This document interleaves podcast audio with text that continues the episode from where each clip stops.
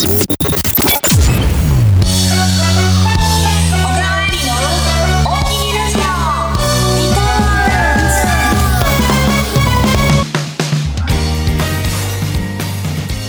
うもこんばんは。5月18日小川えりの大きにラジオリターンズ。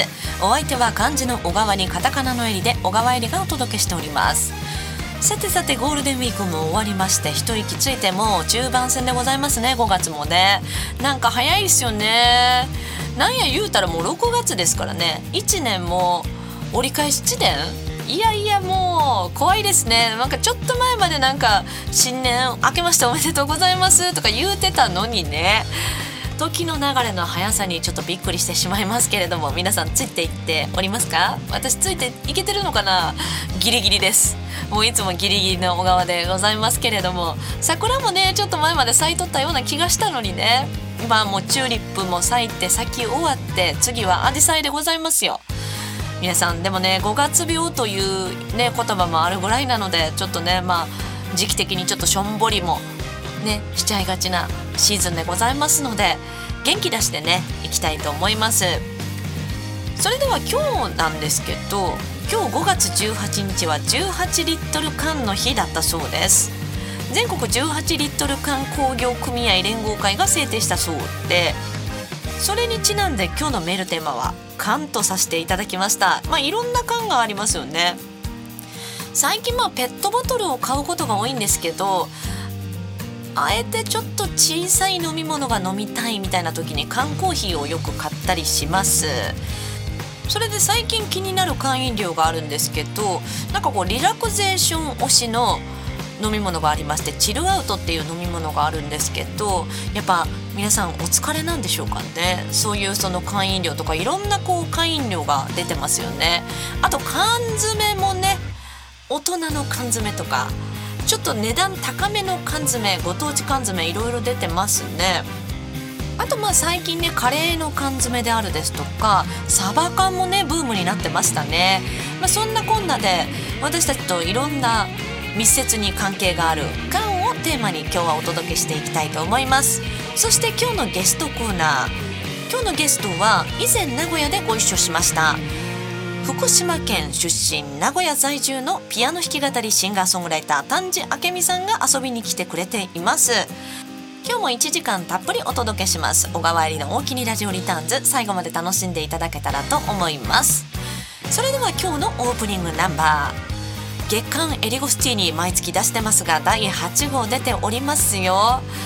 なかなかねちょっともう桜が散ってしまったんですけど、まあ、桜が散った後のことを描いているナンバーなのでセーフかなと思いましてえ今日のオープニングはこのナンバー。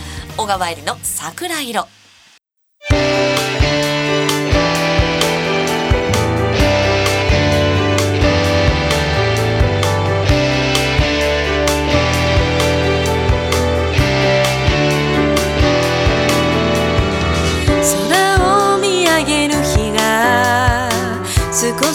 ずつ増えて知らない間に桜空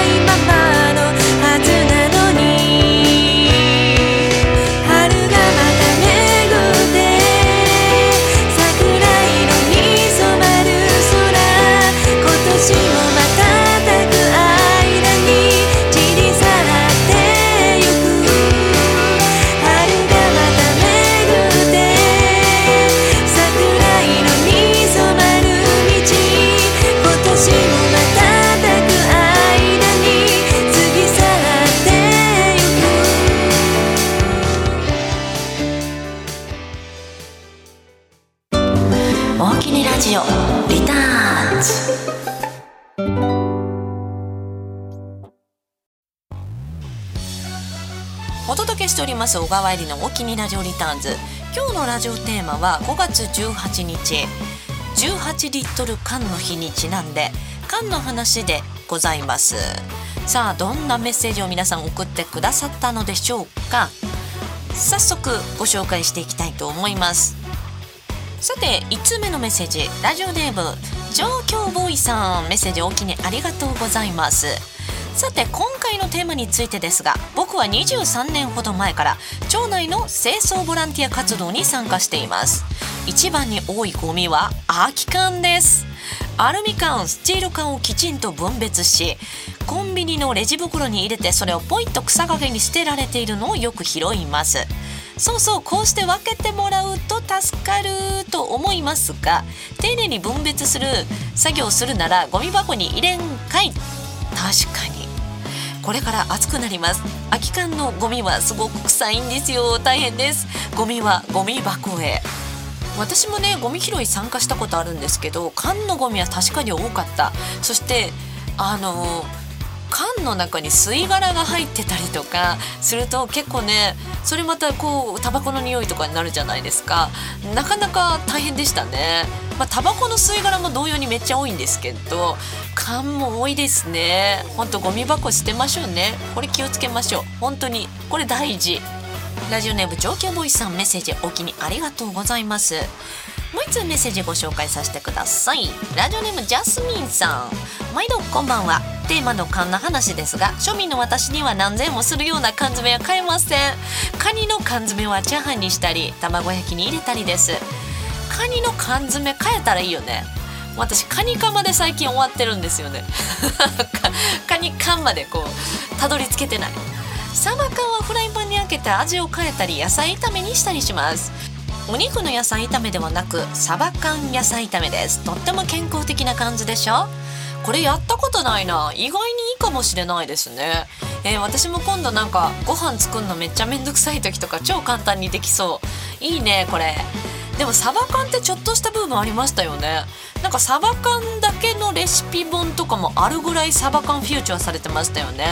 なんか業務用スーパーブームあたりからサバ缶も来た感じしますね。あとさそのサバ缶をねカレーに入れるのとかも美味しくないですか？サバカレー。いいね。サバ缶ちょっと使いたくなってきた。今日の晩ご飯はサバ缶カレーかね。急やな。いやでもお腹空いてきましたね。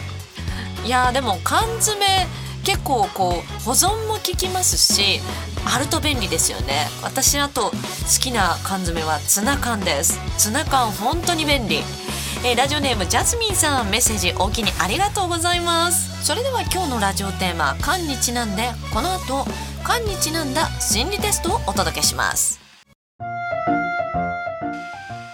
さてここからはワクワク心理テストのコーナーです。当たるも発見当たらぬも発見。なんだか気になってしまう心理テスト紹介していきたいと思います。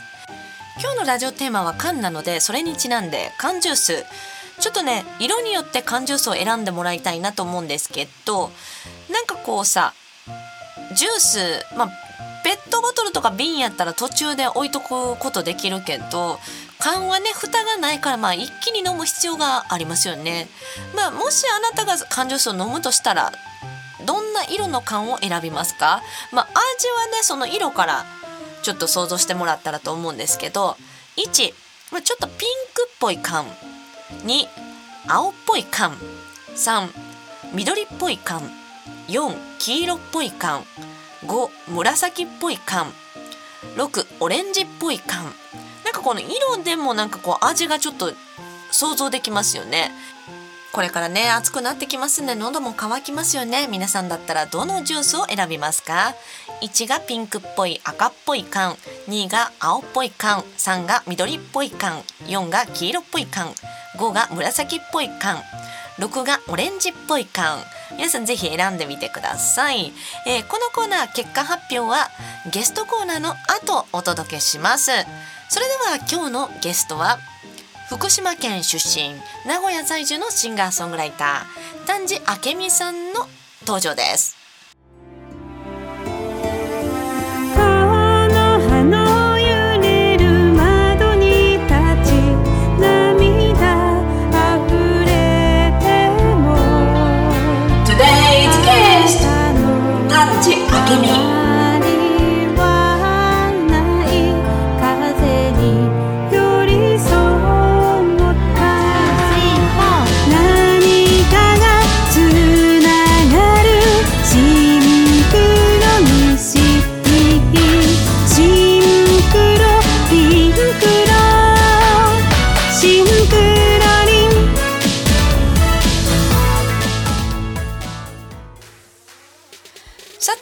て本日のお気にラジオリターンズ。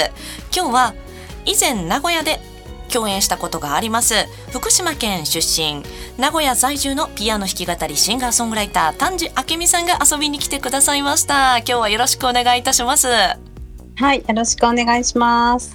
いや本当に大きにありがとうございます。はいこちらこそありがとうございます。昨年ねあの栄駅前の A 店さんでねご一緒させていただきまして、はい、ね、その説はお世話になりました。はい、こちらこそありがとうございます。なんかね、以前に東京に住んでたこともある、東京で活動してたこともあるということでね、はい、その時もいろいろお話お伺いいたしましたが、はい、ちょっと詳しくね、いろいろお伺いしていきたいと思います。はい。それではまずねあの丹治さん初めて聞いたよって方もいらっしゃるかと思いますのでちょっと自己紹介お願いしても大丈夫でしょうか？はいえっ、ー、と今、えー、福島出身で名古屋に住んでおります。えー、今あのあなたの心の輝きを引き出すシンガーソングライターということで、えー、活動させていただいております。えっとですね、あのえーとですね、あの、まあ、福島、はい、えっ、ー、と、福島でもですね、あの、小さい頃からか、あの、なんていうんですかね、歌の。コンテストみたいなのにはよく出させていただいていたんですがあの東京で、まあ、シンガーソングライター活動してで一度ちょっとですね心身あの弱ってしまいまして福島に、はい、帰ったこともあるんですが今現在はあの元気になって名古屋であの皆さんの、はいえーと、かあの応援をできるように、えー、の次は君もできるいつもがハッピーということで、えー、歌を通じて心に輝きを届けています。であのはいあの3月16日にですね「はい、風に寄り添って」という歌をリリースいたしました。そうですよね。ちょうど、はい、CD もリリースされてらっしゃるんだなということで拝見させていただいておりました。はい。でね、まあ、そんないろんなところでねこうまあ活動されていた経験があるということなんですけど、はい、こちらね新潟県の南魚沼のラジオ局なんですけど、はい。まあ、越後湯沢のあたりですかねざっくり言いますと。はい。新潟に来られたことはズバリありますか？はい。あのまあね私福島出身なのであのお隣ということでですね、うんうん、あの小さい頃家族でドライブしたりあのなんか旅行でも行ったことがあると思うんですけどもう結構小さい頃だったりするので、うんうんうん、うん、でもあれ新潟だったよねみたいなあの記憶はありますね。なるほど。やっぱこう、はい、隣の県内からね、名古屋の方は新潟来たことないよっていう方がすごい多いはい、多いんですよね。はい、そうですね。やっぱちょっと遠いからですかね。うん、あとなんかこの新幹線とかがこうまっすぐビューンってあもう今新潟の方にも新幹線ってありましたね。ないんですね、これは。ないですよね。あのね、そういうのもあるんですかね。長野に一回出ないといけないですね。うん。で、なんか特急信濃っていうやつに乗らないといけないみたいな。うんうん。なので、まあ新幹線が通ってるか通ってないかは結構行きやすさのレベルになりますもんね。そうですね。なので、まあドライブで車でっていう方はね行くことがあるかもしれないですがね。そうですね。うん、はい、まあ、そんなねお隣の新潟のお隣の県出身ということでねその辺も後でちょっといろいろ聞いていきたいと思いますが、はい、まずはまあ音楽活動についてね先ほど、はい、あのいろいろご紹介ねいただきましたが音楽活動を始められて、ざっくりどれぐらいなんですか？えっ、ー、とちょっとこうお休みした時期を除いて最近 最近計算ししたって分かんなくなりますよね。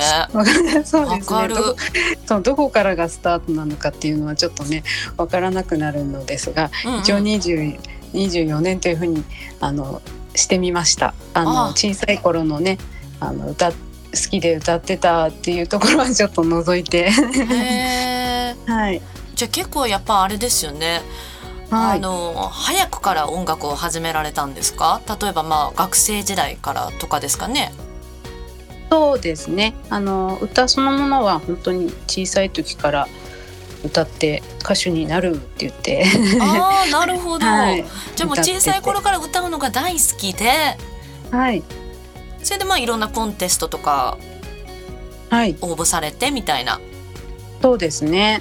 結構はい。福島県ってそんないろんなコンテストってあったんですか、まああの昔で言うとその「のど自慢」大会的なカラオケ大会とか、そういったこうなんかそういったものによく出させていただいてて、うんうん。うん、そうですね。そういうものがすごく多か 多かったですね。なるほど。ちなみにピアノ弾き語りというスタイルで始められたのは後からなんですかね、そうですね。オリジナルを作ってたんですけど、うんうん。なんか私は絶対弾き語りはしないしバンドもやらないってこうずっと思っていて。あバンドもやらない。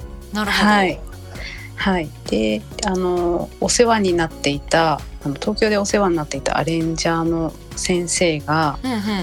あの亡くなってあそうだったんですね。はい。でまあそのその頃ちょうど私もちょっとね 弱弱ってしまっていたこともあってうんうん。あのしばらくは、まあ、元あった音源をちょっと使って歌うことはあってもあなんか曲増やせないなとかいろいろあってうんうん。ででもずっとこう休んでいる時にこう和音なんかピアノの音綺麗だなとかこうあの改めてピアノ弾こうかなってぼんやり 思っていたところにそのまあ、久しぶりに、はい、オリジナル曲をこう人の、まあ、音楽家の先輩というか大先輩の前で一回アカペラで披露した時にうんうん。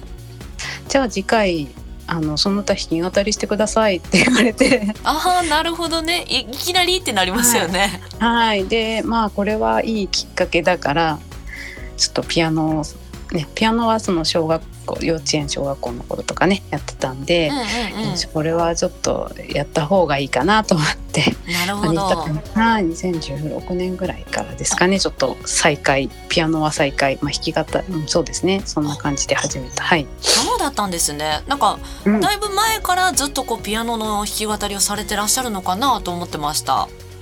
はい。まあ、実はあの弾き語りそのものはあの小学校とかうんうん。中学校の頃とかちょっとやっぱり憧れてうんうん。あの、まあ、合唱の伴奏とかもやってたこともあって、ああなるほどね。はい、時々弾き語りはしてたんですけどそのオリジナルの弾き語りっていうのは全然やってなくてさ最近ですね。なるほど。じゃあオリジナルソング自体はまあ鼻歌ですとかアカペラでこはい。う作ってコードを起こしてもらってみたいな感じだったんですか、そうなんですよ。ああなるほどね。うん、じゃあ結構あれですねピアノを弾き語れることによってまあ自由度が上がりましたよねきっと。そうですね。まだまだあの歌に 鍵盤が追いつかなくて、あのひいひい 言いながらですけど、あの頑張ってもっと表現できるようになりたいなと思ってます。なるほどね。ちなみにはい。あけみさんその、まあ、昔からはい歌を歌うのが大好きということだったんですけどはい例え。ば影響を受けたアーティストですとか曲とかってあったりするんですか、そうですね。うーんと私はアーティストさんだと、うんあのシンガーソングライターあの曲とかは作ったりこうねしてることがあってもそのシンガーソングライターっていう発想がそれまでなくて。ああなるほど。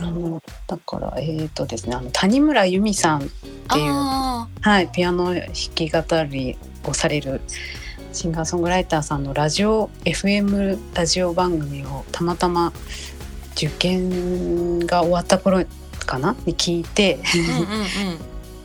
はあってなんか シンガーソングライター自分で作るのいいねと思って。ああなるほどはい。そこでこうあシンガーソングライターってあのそういう形態があるんだみたいなのを知ったみたいなね。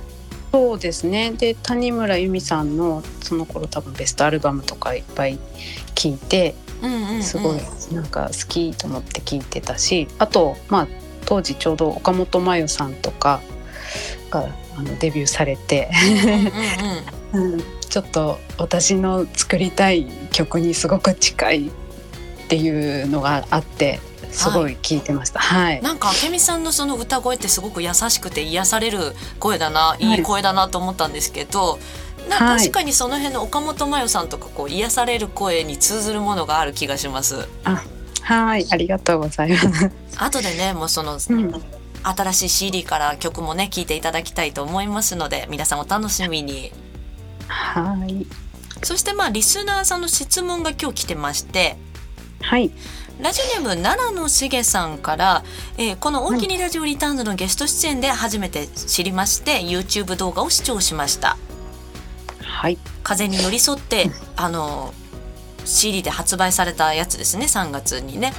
はい、を聞いて理由もなく珍しく右目だけから、えー涙がポロポロときっと私の心の金銭に触れたのでしょうか。うん、というメッセージねいただきました、うん。はい、で、えー、丹治さんの YouTube YouTube やられてるんですけど必ずと言っていいほど白いクマの人形が登場しますね。はい、あのライブの時にもいたんですよ物販に。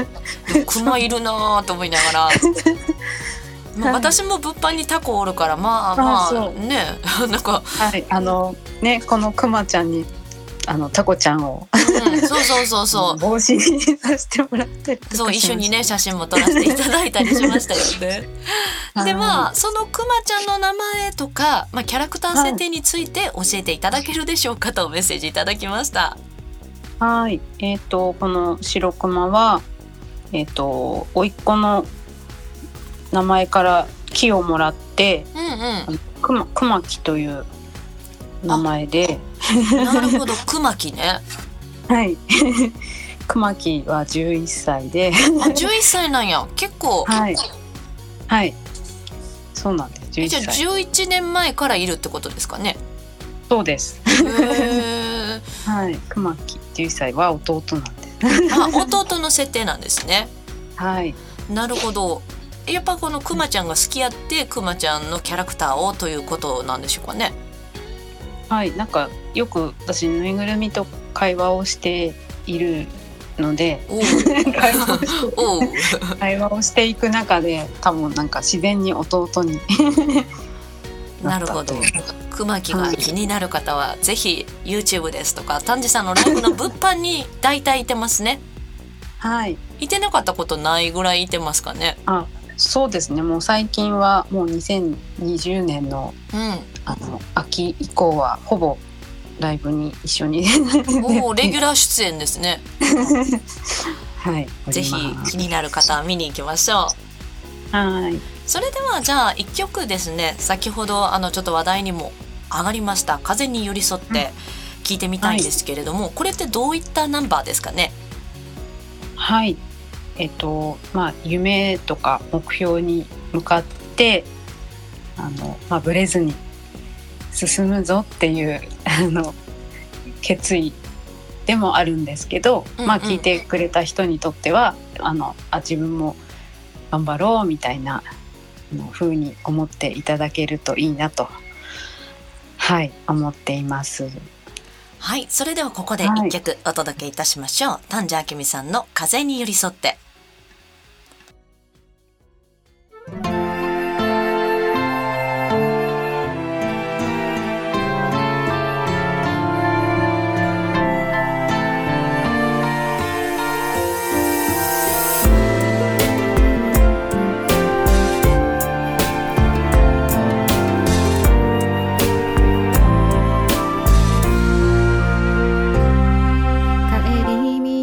の喫茶店午後10時30分。冷たくなった。コーヒー飲み干す。誰もいない部屋の隅。家族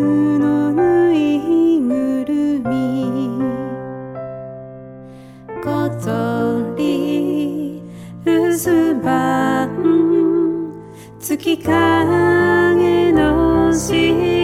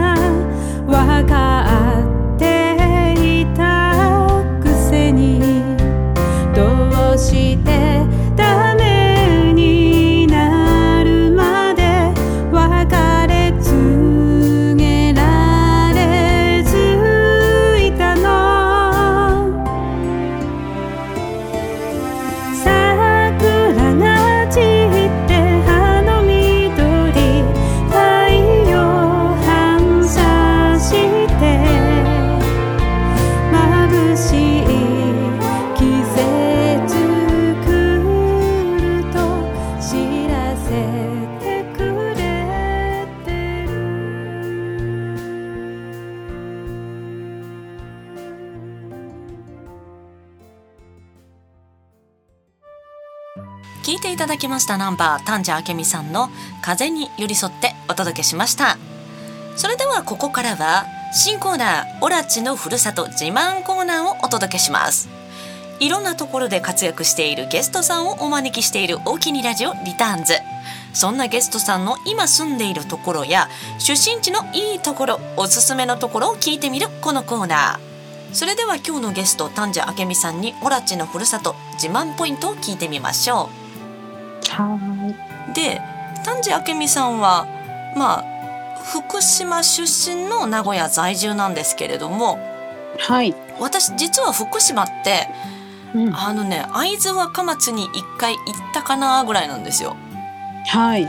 でやっぱ福島って結構広大じゃないですか。でかいんですよ。広いですよね。そう。秋田とかに行く時に通ったりもしたんですけど、うん。めっちゃ長くてそうなんですよ広いですよねその福島のどの辺りなんですか？ご出身。はい。えっ、とね新潟の方の方はもしかしたらねあの一部こうご存知の方もいらっしゃるかもしれないんですけど福島ってこう、えっと浜通り中通り会津地方ってこうあのえっ、とみ右側じゃないですね 東側と真ん中と西側の地域に分かれててうんうんうん。私はあの中通りのえっ、と真ん中よりちょっと北の方ですかね。中ちょっとあの、はい、宮城県よりちょっとだけ。なるほど。はい。はい、海の方じゃなくて山の方じゃなくてあ、真ん中のちょっと北の方みたいな。地震の時は大丈夫だったんですか？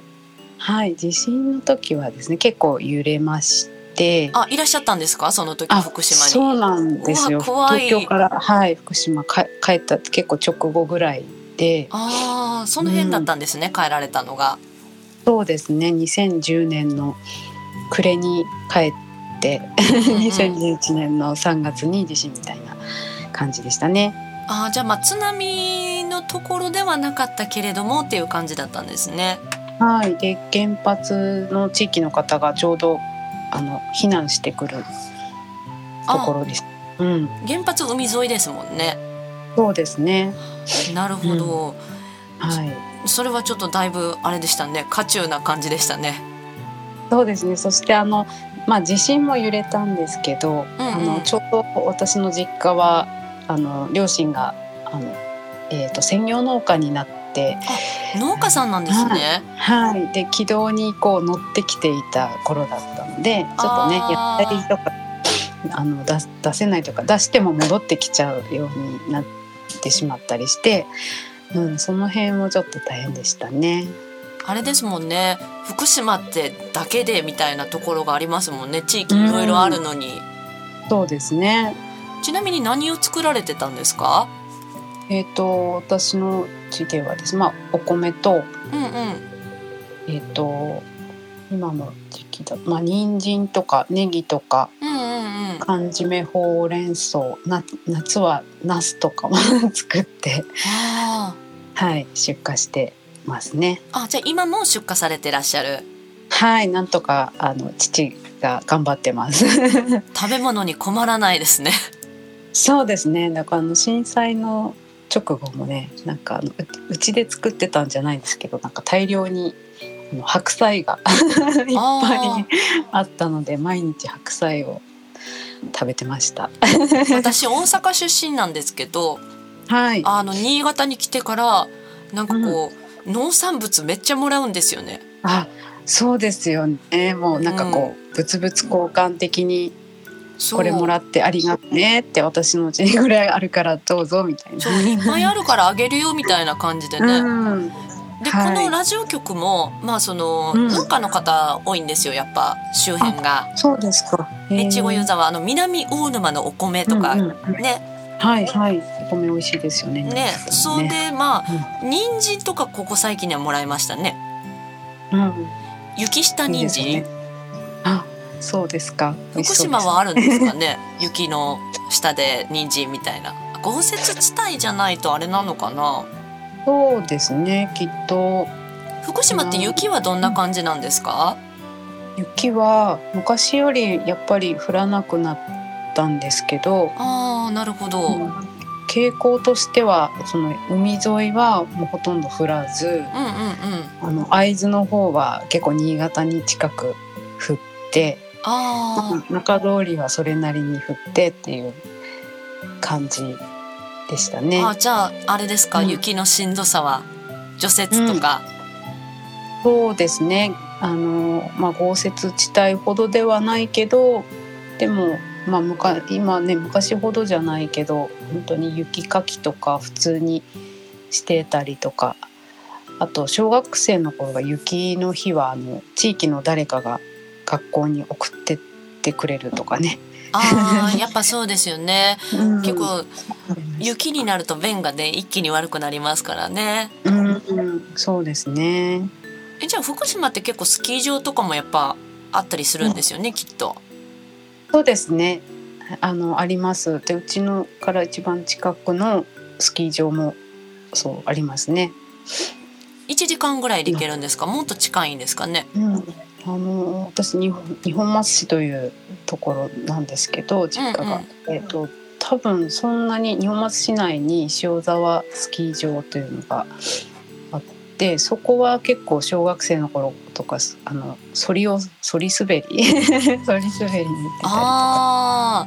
いいですね、うん。やっぱ雪が身近にありましたよね、そうですね。じゃあ名古屋全然ないからね、そうなんですよね。まあこ今年の頭っていうかこの前前回の冬はねちょっとあの雪も降ったりとかしたけどたまに降るとなんか景色がいいなとか 思いますけどね。住んでる時なんかでえ雪うん嫌やなってなるけど、まあフラントになるとちょっと懐かしくなりますよね。うん、そうですね。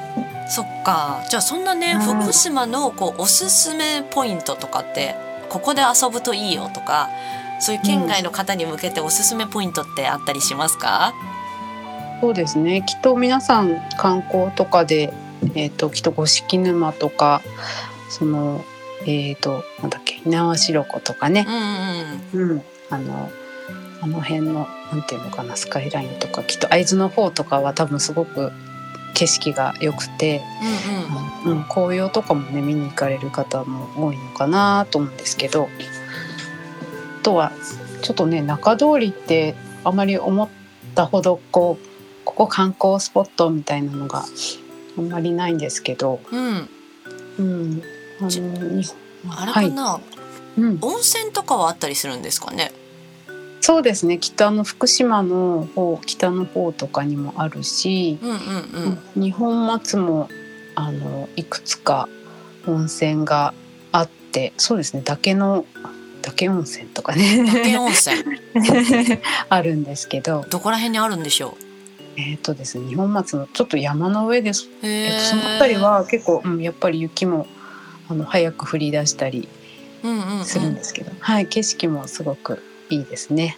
まあいいですね。そのあたりもやっぱね、はい。どうしても会津の方に行っちゃうからその辺もちょっと開拓したいですね、そうですね。あとあのこちらの方だと安達太良山というね山があって、うんうん昔はよくその5月の連休にあの登山に行くとかね、そんな時もあったので、もしね山を登るのが好きな方とかはね、はい山に困らなさそうですね。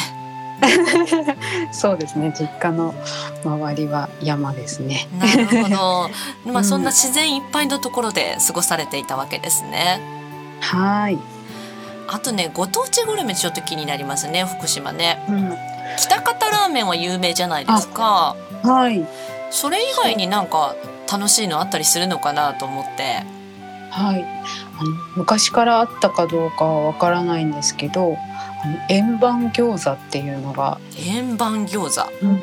あの円盤型に餃子をこう並べてもうくなんかくっついた状態で出てくるみたいなあ餃子が多分あるはずでそれはなんか あの一個一個異なるけれどもあのうんくっついてそうなってるみたいな。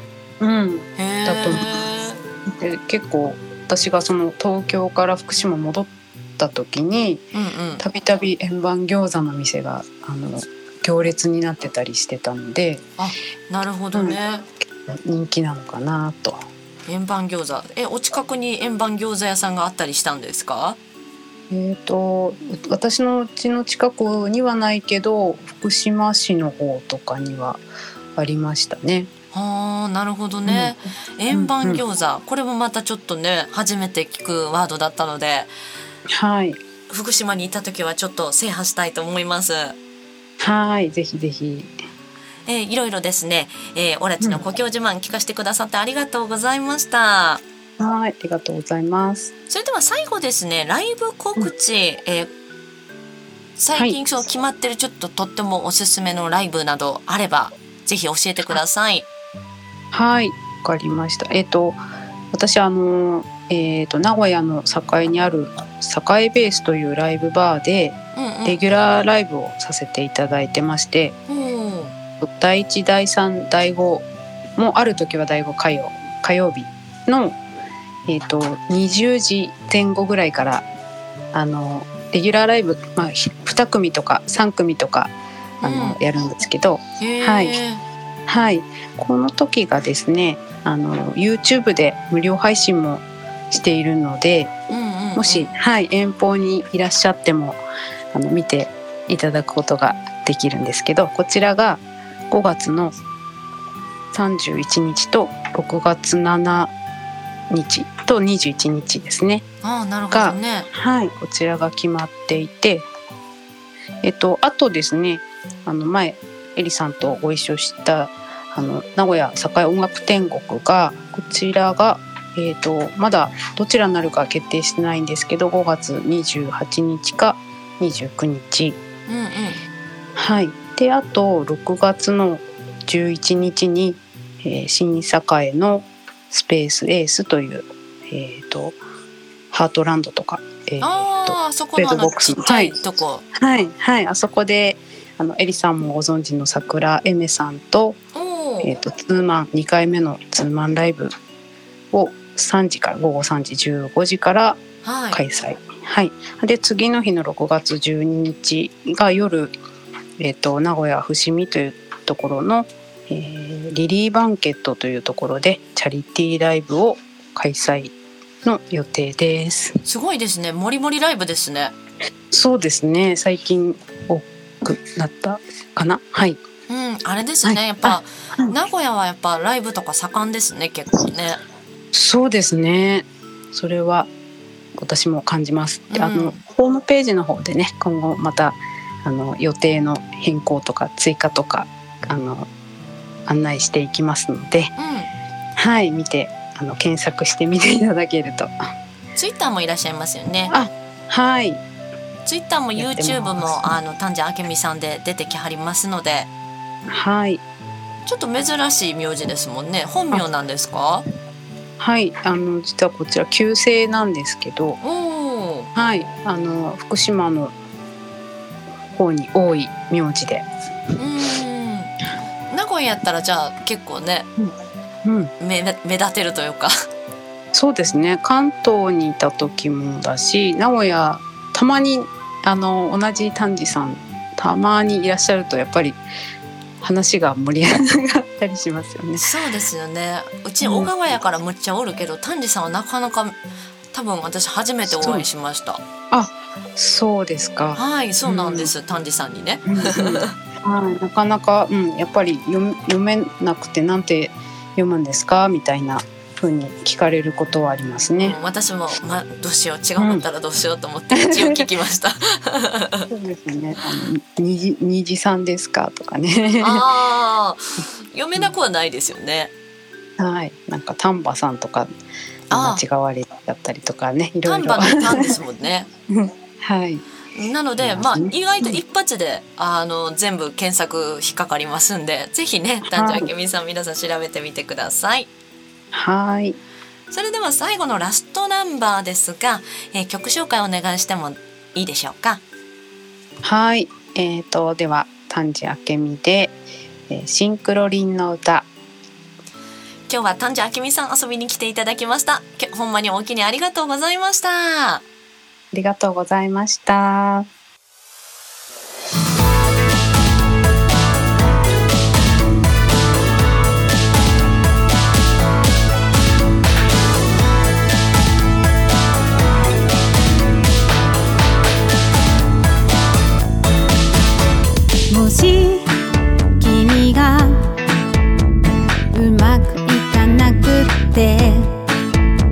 でも未来変えていきたいならねえ一緒にスイッチ押してみようよ。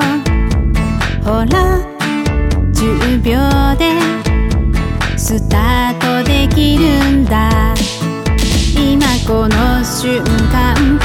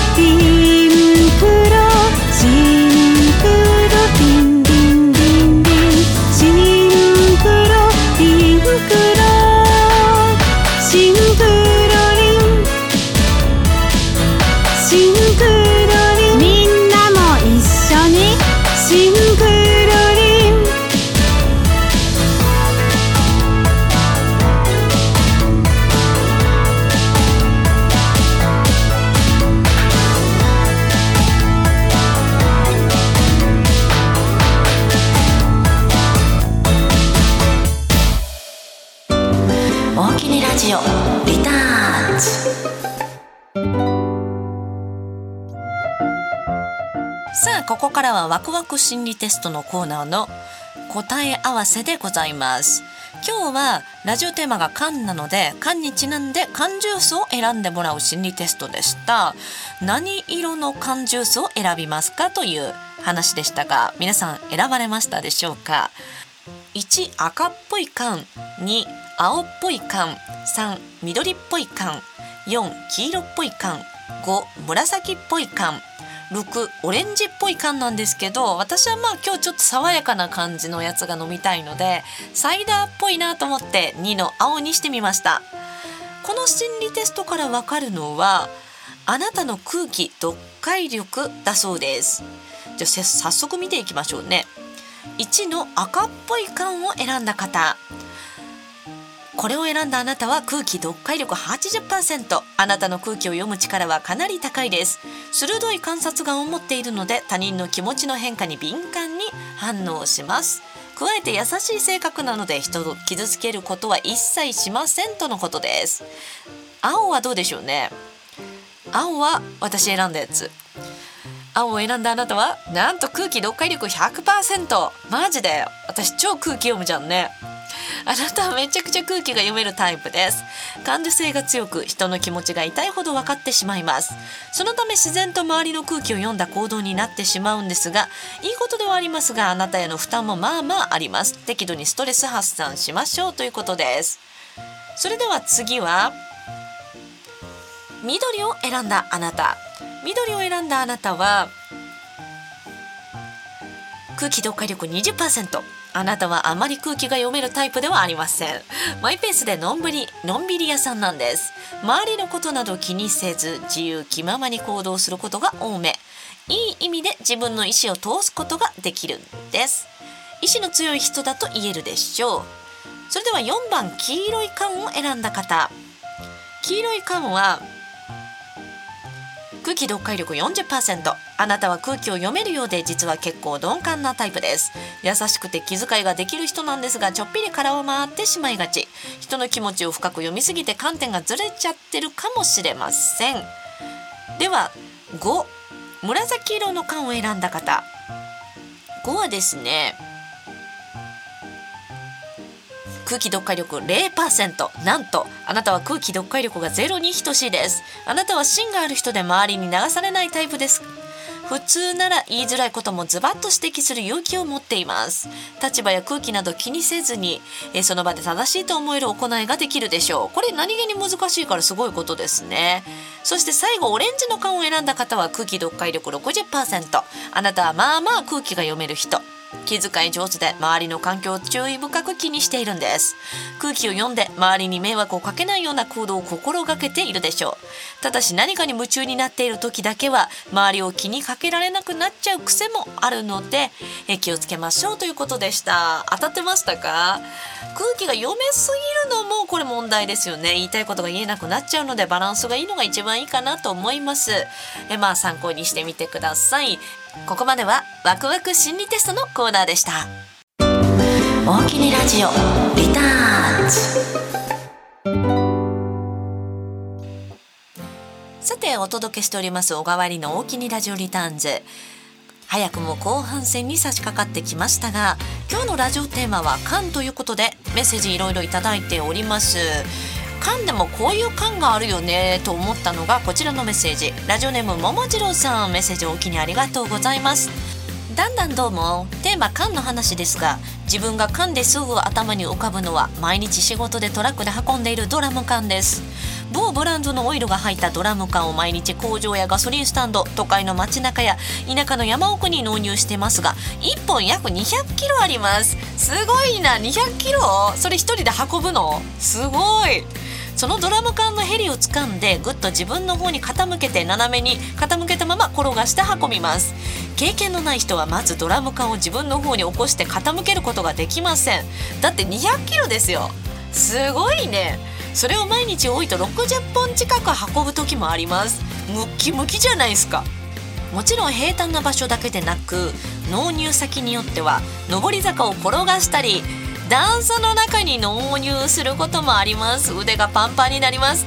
ドラム缶一つ運ぶにも誰でもすぐできる技ではないのでプロの誇りを持ってやってます。小さな20キロのペール缶は3段に積み上げたまま転がします。すごい。いやー。エリさん身入りのドラム缶見つけたら自分の方に起こしてみてください。まずピクリとも浮き上がらないですよ。やだやだ私はまあ箸より重いもん持ったことないから。全然無理。すごいな。本当に尊敬します。本当ねあのやっぱ体とかね腰とか痛くなると思うのでこれこれもお気をつけください、えー、桃次郎さんメッセージお気にありがとうございます。それではもう一つメッセージを。ラジオネーム埼玉のマスさん。はメッセージお気にありがとうございます。えー、ペットボトル全盛ですがたまに缶飲料でジュースを飲むと冷えてて美味しいと思うことがあり缶ならではの飲み物の冷え方が好きです。缶詰もいろんな種類が増えていてたまにスーパーへ行った時に缶詰売り場をゆっくり見ることも暮らしの中に缶は欠かせません。わかる？なんかさ三ツ矢サイダーとかさもちろんペットボトルで飲んでもあ冷たいな美味しいなってなんねんけどあの缶が冷たいじゃないですか。ペットボトルより缶自体が冷たいからうわむっちゃ冷たい夏場とか美味しいってなるよね。あと缶ジュースっちゅうたらね冬のお楽しみですよ。コーンスープ。あのスープ系ってねペットボトルってあんまないじゃないですか。あれなんでなんですかね。加工の仕方なんかね。あの缶のつぶつぶが途中こうなかなか出てけえへんな。でも頑張って飲めた時がすごい嬉しいですね。冬の代名詞スープ系はやっぱ缶は外せないですね、えー、ラジオネーム埼玉のまさんメッセージおきにありがとうございます、えー、缶ネタでもう一つラジオネーム奈良のしげさん。缶という言葉から連想すると缶コーヒー缶詰空き缶ドラム缶一斗缶スチール缶アルビ缶などありふれたものしか出てきませんがこの中で私が馴染み深いのが缶コーヒー。ただし缶コーヒーで飲むのはブラック無糖です。というのも以前缶コーヒーの砂糖量をレポートしたテレビ番組を見てその量に驚き健康のために無糖ブラックしか飲まないようになりました。私もどっちかというとブラック派ですね。甘いやつもたまに飲みたくなるんで飲みますけどやっぱそう糖分気になりますよね。あと缶といえば自販機ですが変わった自販機といえばクレープや焼き芋を売っている自販機程度しか知りません。むしろクレープとか焼き芋売ってんの？最近そういうその変わったあのーあれですよね自動販売機増えてますよね。まあ缶からちょっと離れるけど餃子の自動販売機最近ちょこちょこ見るようになってて餃子の自動販売機ちょっと試してみたいですね。あとあの雪国新聞我らが雪国新聞で見たのがスポンジの自動販売機。あとねマグロ。お魚売ってるのちょっとすごいですよね。マグロの自販機はまあ冷凍になってるんでしょうね。それでマグロの自販機買うと、まあ、そのもう切られてる状態の柵のマグロがパックになって出てくるので、まあ、それを海鮮丼とかね家帰ってすぐできるよみたいな感じのキャッチフレーズでしたけど今自動販売機もいろんな自販機がありますね。それでは今日はラジオテーマ「缶」でお送りしました。皆さんメッセージほんまにおおきにありがとうございました。それではここで小川入りのライブ告知をお届けしたいと思います。5月まだまだライブがありまして5月21日は川崎銀座街でライブがあります。2ステージありそうな感じですのでまた詳細はですね小川入りの TwitterFacebook でご覧ください。あと5月22日、えー、新潟の大きい縁日といいますかフリーマーケットマルシェ？なんかいろいろこう合わさったようなイベントがありまして上空寺で縁日というところで、えー、着物を着て歌わせていただきます。そして5月28日新潟上越にありますライオン像のある館。もうなんか最近ホームみたいになってるんですけど、えー、午後2時20分から歌わせていただきます。そして今月もありますソロプレミア配信。小川えりスタジオからお届けしておりますソロプレミア配信が5月29日日曜日午後8時からありますのでこちらの方もぜひよろしくお願いいたします。6月以降もねたくさんライブありますのでぜひぜひ漢字の小川にカタカナのえりで小川えりでチェックしてください。それでは今日のラストナンバー。なんかね越後丘陵公園に行ってきましたこの前ね。もうあのこの放送が流れてる頃にはチューリップちょっと終わっちゃってるかもしれないんですけれどもすごくねあのー、美しい景観のお花もねめちゃくちゃ綺麗だったのでちょっとやっぱ春の花っていいなという思いを込めてこちらのナンバーをお届けします。月刊エリゴシティに7号に入ってます。小川入りのハッピーソングでお別れしましょう。来週もこの時間元気にお耳にかかりましょう。小川入りの大きにラジオリターンズでした。皆さんいい夢見てね。おやすみなさい。